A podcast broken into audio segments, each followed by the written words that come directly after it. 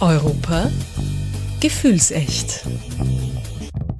Hallo und herzlich willkommen zu Corona Spezial. Wir behandeln all die Fragen, Themen und Gefühle, die uns Menschen rund um die Corona-Krise so beschäftigen. Und heute geht es ums Thema schlechthin, um das Coronavirus. Ich sage ja immer noch ab und zu den oder der Coronavirus. Ähm, ich weiß mittlerweile, der Duden erlaubt beides, aber medizinisch korrekt äh, ist äh, und wissenschaftlich korrekt das Virus. Gut. Thema heute Jahrtausendseuche, Jahrhundertseuche oder ganz normaler Wahnsinn. Müssen wir uns daran gewöhnen, dass sowas immer wieder kommt. Super spannend. Äh, wir können uns erinnern, allein in den letzten 20 Jahren SARS, MERS, Ebola, Vogelgrippe, eine Menge seltsamer Viren hier im Umlauf mit einer höheren Letalität, also Todesrate als das neuartige Coronavirus. Keiner hat uns bislang derart stark getroffen, betroffen. Ähm, wir wollen heute alles wissen über das Virus, oh, was wir bislang noch nicht wussten und ich freue mich riesig über den Experten heute, der hier mit mir das Gespräch bestreiten wird. Äh, Dr. Martin Moder, vielen von Ihnen bekannt äh, als Science Buster, wunderbar. Und er ist aber im Prinzip Molekularbiologe, aber auch Autor, Schlagzeuger, finde ich besonders spannend, und Mitglied der Wiener Gesellschaft für kritisches Denken. Also perfekt hier am Platz. Ich freue mich. Äh, schön, dass du da bist. Hallo. Danke, schön da zu sein. Ja, du hast dich derzeit spezialisiert darauf, auch Corona-Mythen zu entkräften, also allzu einfache Annahmen zu widerlegen, äh, zum Beispiel, dass das Virus im Sommer einfach weg sein wird, aber auch so Absurdes und Verschwörungstheorien nimmst du unter die Lupe. Was sind denn da so ein paar äh, völlig absurde Annahmen, die derzeit kursieren? Ja, na, die Wahrheit ist ja, die meisten Annahmen sind ja gar nicht so absurd, auch die, die eigentlich unwahr sind. Also zum Beispiel, wenn man sagt, das Virus wird jetzt einfach im Sommer weggehen. Sogar Donald Trump hat das gesagt. Im April wird das Virus einfach verschwinden, weil es die Temperatur nicht aushält. Äh, ja, jetzt haben wir April und äh, schauen es an. Sitzen noch immer daheim und können nicht raus. Also, aber da, da sind schon auch oft Überlegungen dahinter. Zum Beispiel, dass im Winter sind wir natürlich einfach mehr eng an engen geschlossenen Räumen. Äh, da, da tun sich wir natürlich schon leichter, sich auszubreiten. Äh, die Luft, die, die, die, die Spucketeilchen, die wir aussenden, die verdunsten schneller im, äh, im, im Sommer, Entschuldigung, im Winter, weil da die Luft trockener ist und dadurch bleiben sie auch länger in der Luft. Das hilft manchen Viren ansteckender zu bleiben, weil sie nicht so schnell zu Boden fallen. Ähm, und das trifft ja auf viele Viren dann auch wirklich zu, dass die sich äh, im Sommer schwerer tun. Und man kennt das auch von den Coronaviren, die saisonal auftreten. Da gibt es vier Stück davon, dass die im äh, Sommer deutlich weniger Infektionen verursachen. Ja. Jetzt ist die Situation mit einem pandemischen Virus aber ein voll, eine vollkommen andere. Ja. Und da können wir uns wirklich nicht darauf verlassen, dass, äh, dass da der Sommer den entscheidenden Vorteil bringt. Kann schon sein, dass das hilft in Kombination mit anderen Maßnahmen, aber das ist halt einer dieser Mythen, der eigentlich von einer guten Überlegung stammt, ähm, aber einfach zu weit gedacht wird, ja, wo wir es uns zu einfach machen, wo wir sagen, gut, weil das bei anderen Viren auch so ist, jetzt hat keiner mehr Grippe, die Grippesaison ist vorbei, dann wird es mit dem Virus schon auch so sein. Da muss man schon einiges über die Viren wissen, dass man eigentlich überhaupt wissen kann, dass dem nicht so ist. Und dann gibt es natürlich noch den vollkommenen Blödsinn und das ist halt, wenn Leute sagen, ah, die 5G-Sendenetzwerke äh, verbreiten das Coronavirus und das ist eigentlich so ein absurder Blödsinn, dass man sich am besten gar nicht damit beschäftigt. Wir befassen uns jetzt mit den wirklich wichtigen Fragen und äh, ja, Seuchen sind ja etwas, was die Menschheit eigentlich schon seit ihres Existenzdaseins begleitet, äh, plagen uns äh, seit Urzeiten. Man denke jetzt zum Beispiel nur an die Pest im 14. Jahrhundert, circa 25 Millionen Tote oder die spanische Grippe vor circa 100 Jahren, also 1918 bis 1920 hat man etwa 50 Millionen Tote weltweit gezählt. HIV seit 1980 80 äh, hier am Planeten unterwegs, bislang etwa 35 Millionen Tote. In den letzten Jahren äh, die Schweinegrippe, SARS oder Ebola ähm, kennen wir ja eben auch und jetzt stehen wir bei äh, weit mehr als 120.000 Verstorbenen, was das Coronavirus betrifft. Wenn wir uns so diesen Vergleich, den solchen Vergleich anschauen, wie gefährlich ist das Coronavirus jetzt tatsächlich, wenn man diese historischen riesigen Seuchen anschaut, ähm, im Vergleich zu eben der Vergangenheit oder auch den aktuellen, aber auch im Vergleich zur normalen Grippe, also zur Influenza, wo es jetzt weltweit äh, jährlich, muss man auch sagen, zwischen 300.000 und 650.000 Toten mhm. in etwa gibt. Bitte, wo ist da Coronavirus, das Neuartige, einzuordnen? Das, das, ist in Wirklichkeit eine sehr komplexe Frage, weil wie gefährlich ein Virus ist, das ist ja ein Zusammenspiel aus sehr vielen Faktoren. Da ist zum einen ist natürlich wichtig, wie ansteckend ist das Virus? Wie letal ist das Virus, also wie hoch ist die Chance, dass ich sterbe, wenn ich mich anstecke.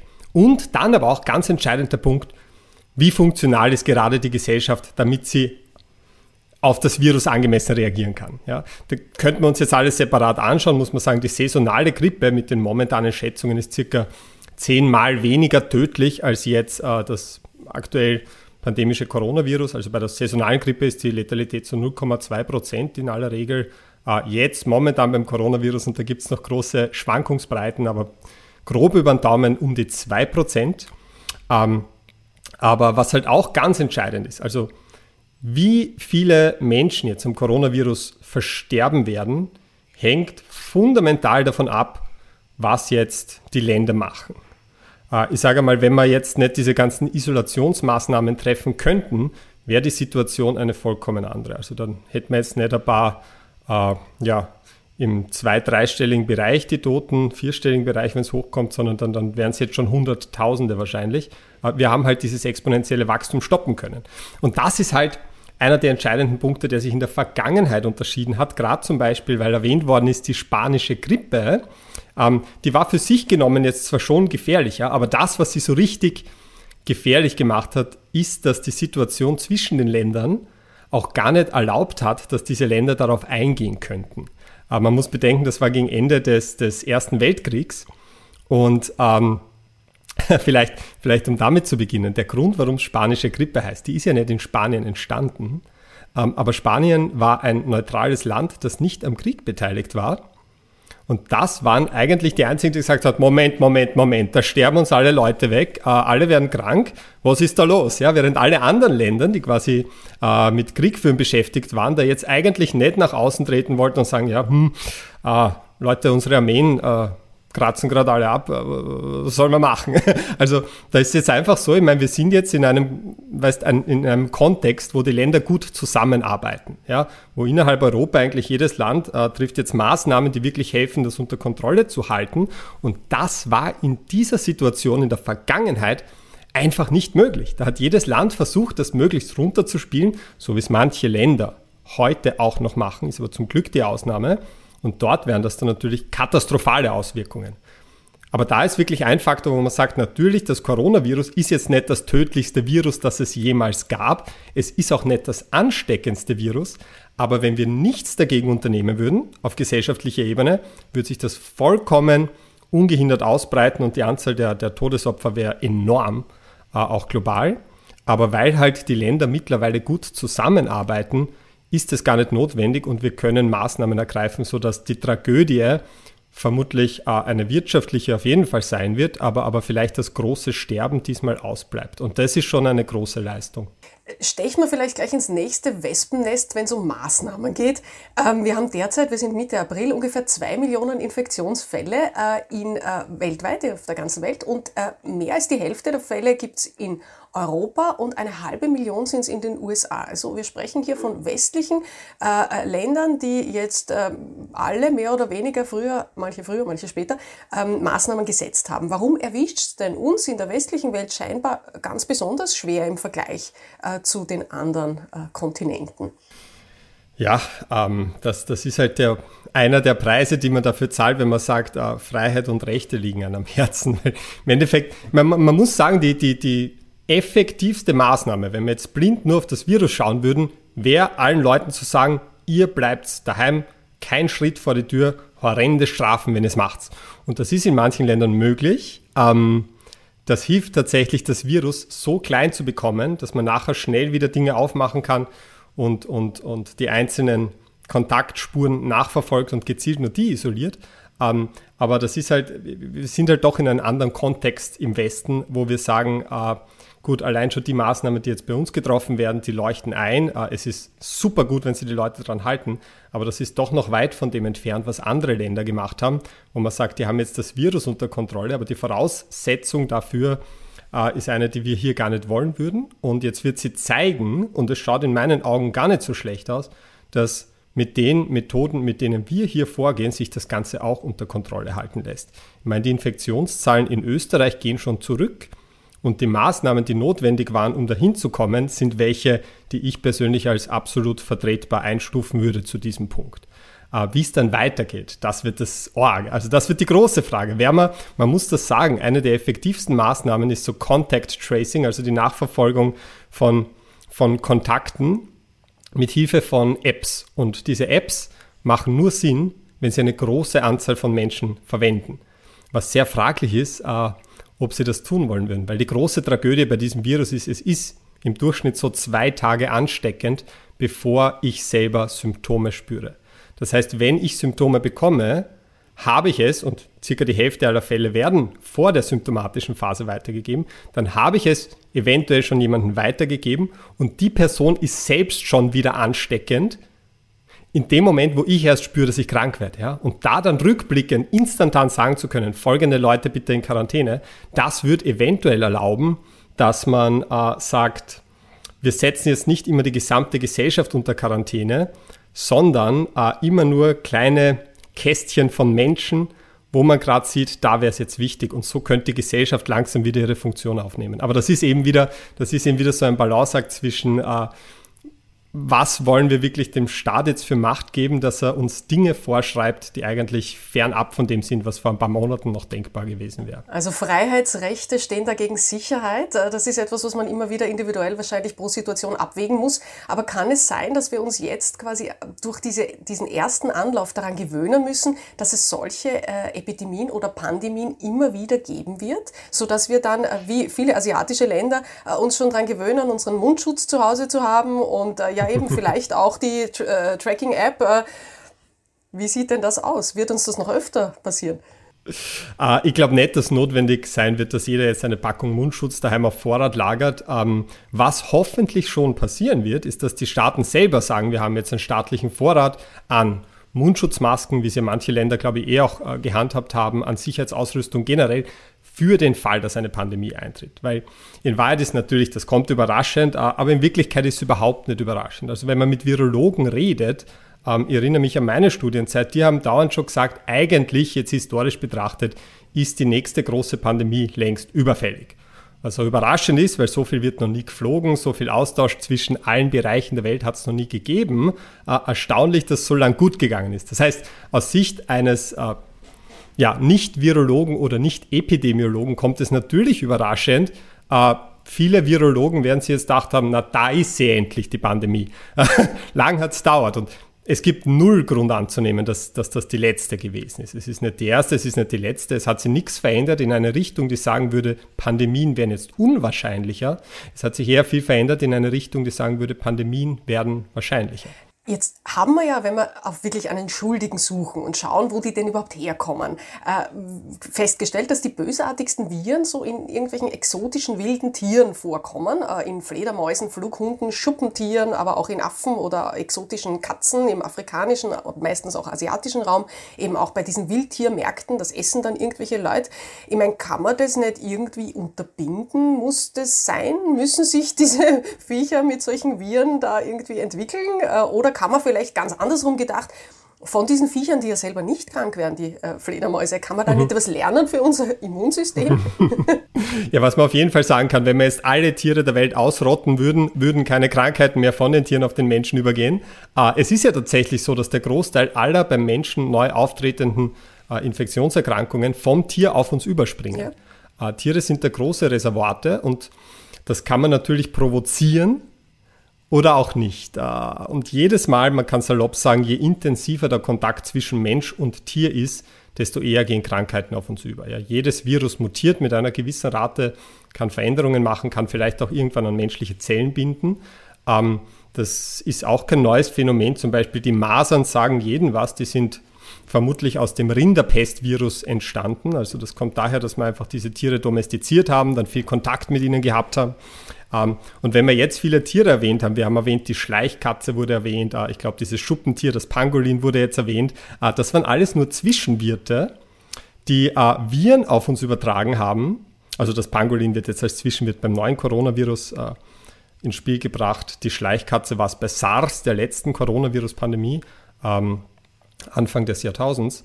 Aber das sind Zwischenwirte, die die Viren eigentlich nur von der Fledermaus oder vom vom äh, und, und, Flughunde auch. Was ist der Überbegriff? Fledertiere? Sagen wir Fledermäuse dazu, ähm, auf den Menschen übertragen. Ja. ja. Molekularbiologe, ein ganzes Tier, das ist mir schon zu banal. ähm, und, und da muss man sagen, Fledermäuse sind wirklich super Reservoate für Coronaviren. Einfach deswegen, ähm, weil die, äh, zum einen, sie tragen Dutzende verschiedene Coronaviren in sich. Ähm, und, und das ist der entscheidende Punkt, dass Arbeit rauskommen vor ganz kurzem, die sie überlegt hat, warum gehen die so oft, äh, warum sind die so arg, die Coronaviren aus der Fledermaus? Die haben ein Immunsystem, das permanent die antivirale Abwehr total hochgejust hat. Also die sind immer auf Kampf gegen die Viren eingestellt. Und, und äh, das ist auch einer der Gründe, warum die selber eigentlich nicht erkranken an diesen Coronaviren. Aber, und die haben da so einen Botenstoff, Interferon Alpha, der ist bei denen die ganze Zeit hochgefahren, bei uns nur, wenn wir akut krank sind. Aber dadurch passen sich die Viren an und werden eigentlich sehr aggressiv, um mit diesem Immunsystem der Fledermaus konkurrieren zu können. Ähm, das bedeutet, wenn es dann einen dieser Viren, die sich da in diesem Rüstungswettkampf hochgepimpt haben, tatsächlich gelingt, auf den Menschen überzugehen, sei es jetzt über die Schleichkatze oder übers Pangolin, dann sind die schon so aggressiv in ihrer Viralität, dass das für uns ganz, ganz schlimm werden kann. Und dann haben wir auf einmal Symptome, wo die Fledermäuse keine hat. Können wir da was lernen von den Fledermäusen für unser Immunsystem? Also irgendwie, dass wir auf Dauerangriff gehen ja. gegen irgendwelche bösen Viren? Im, im, Im Prinzip macht das ja die Medizin. Also wir sagen, der Grund, vermuten wir jetzt, oder einer der Gründe, warum die Fledermäuse so gut mit den Viren klarkommen, ist, weil man ihnen diesen Interferon, weil sie diesen Interferonbotenstoff so, so äh, exprimieren oder, oder wie kann man sagen, so, so, so viel davon herstellen, permanent. Ähm, man verwendet Interferon tatsächlich auch beim Menschen gegen virale Erkrankungen. Das muss man ganz zu Beginn geben, aber man muss sagen, das ist ein ein, ein sehr schreckliches Vorgehen, weil was Interferon bei uns macht, es löst im Prinzip eine Entzündung im gesamten Körper aus. Da hat die Fledermaus scheinbar Mechanismen, die das wieder gegenregulieren. Ähm, aber es hilft prinzipiell bei uns auch, wenn wir das machen, aber, aber wir haben halt enorme Nebenwirkungen davon. Verstehe, also wir können jetzt nicht sagen, äh, wir machen es, wir wären alle zu Batman und haben ja. das Immunsystem der Fledermaus und, und äh, ja, na, wir würden wahrscheinlich krank im Bett liegen und den halben Tag weinen in Wirklichkeit. Also es wäre nicht so heroisch, wie das im Fernsehen ausschaut. Kein Quick Win, wie es so schön heißt. Äh, jetzt zum Thema Viren. Also wenn das Böse jetzt die Form des Virus hat, äh, wir kennen äh, manchmal den Vergleich zwischen Bakterien und Viren. Ja? Man weiß nicht immer, was ist jetzt was und was steckt einen bei welcher Krankheit an. Äh, bei, bei den Bakterien ist es zumindest so, dass es ja auch gute gibt. Das wissen wir im Darm zum Beispiel. Ohne Bakterien geht gar nichts. Wir, unser Körper besteht wahrscheinlich hauptsächlich aus Bakterien. Kenne mich da nicht so aus, ich gestehe. Aber die Frage wäre, gibt es denn überhaupt irgendwelche Viren, die gut sind? Oder können wir, könnte man nicht ohne Viren leben und das irgendwie ganz viel genereller angehen? Kampf gegen die Viren. äh, bei den Viren äh, ist eine gute Frage. Es ist die Frage, fragt man sich jetzt, sind es kurzfristig gut oder langfristig gut? Ähm, generell, ich muss ja sagen, ich komme ja aus der Genetik, wir lieben Viren. Also Viren sind ein wichtiges Werkzeug für die Genetiker, ähm, nicht nur um Krankheiten zu untersuchen, sondern einfach um Erbinformationen zum Beispiel in Zellen einzubringen. Äh, ich weiß nicht, habe während meiner Doktorarbeit habe viele menschliche Gene in menschlichen Zellen ausschalten müssen.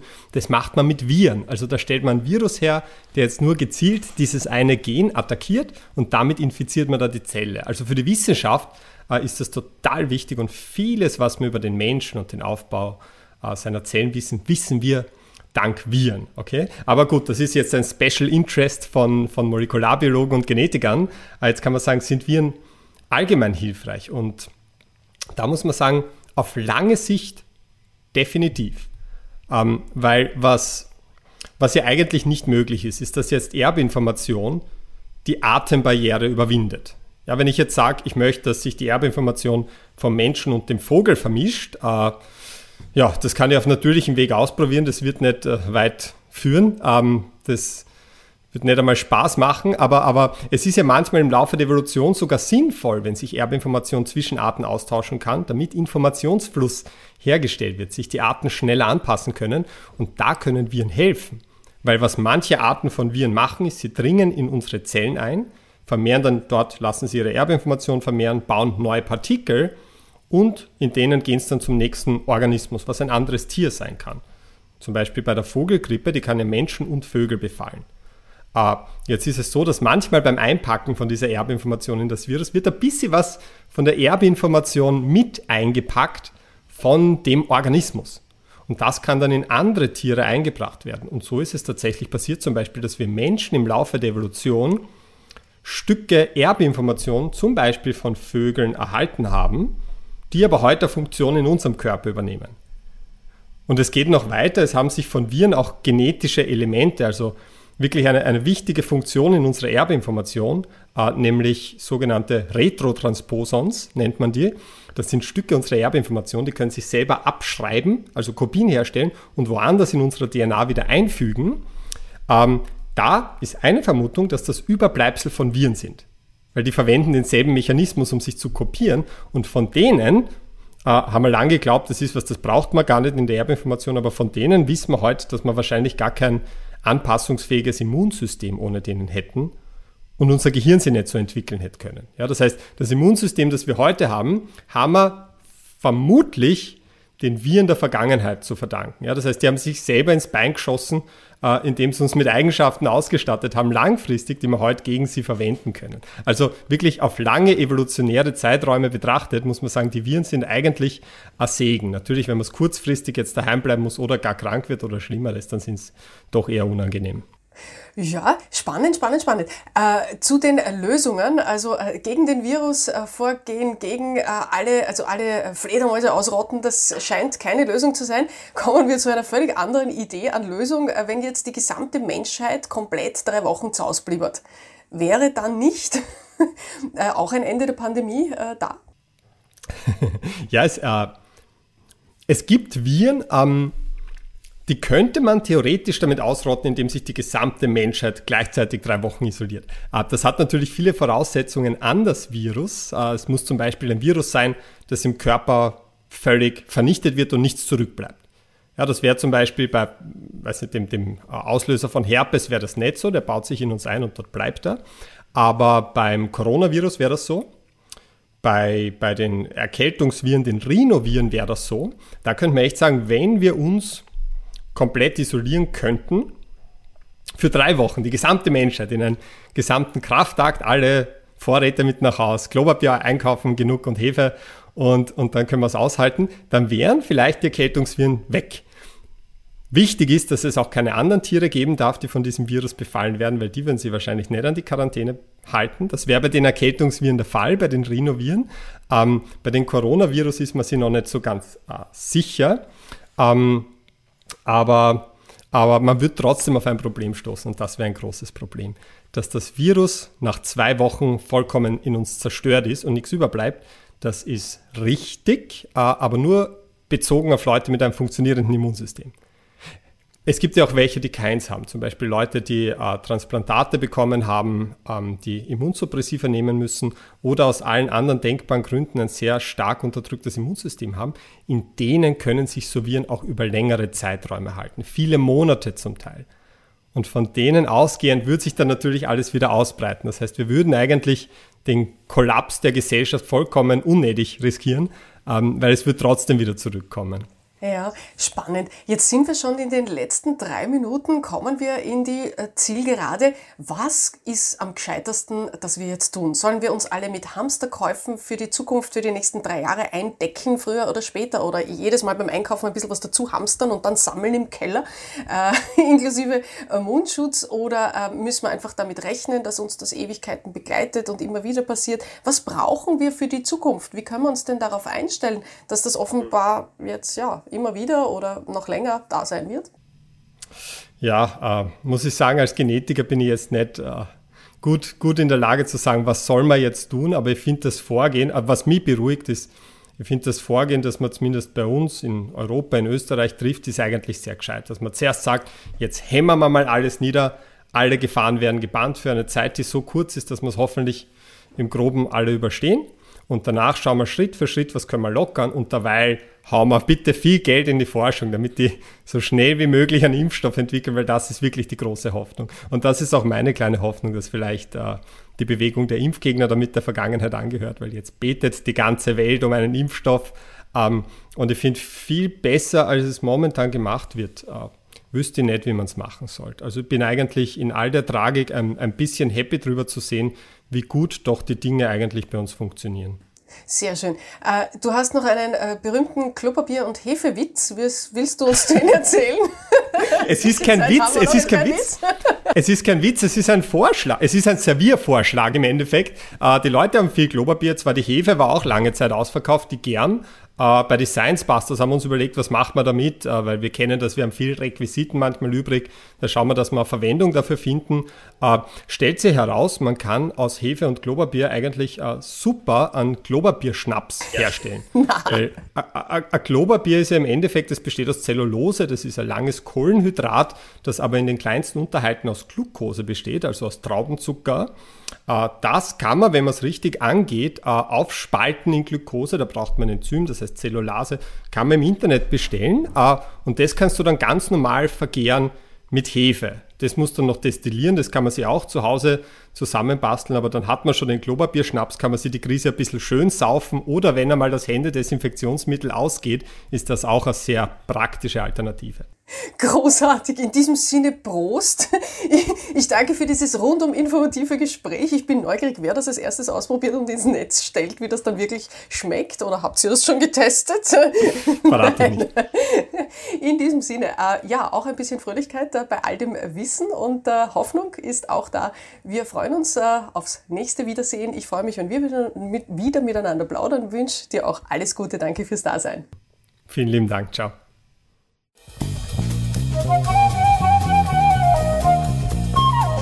Europa gefühlsecht.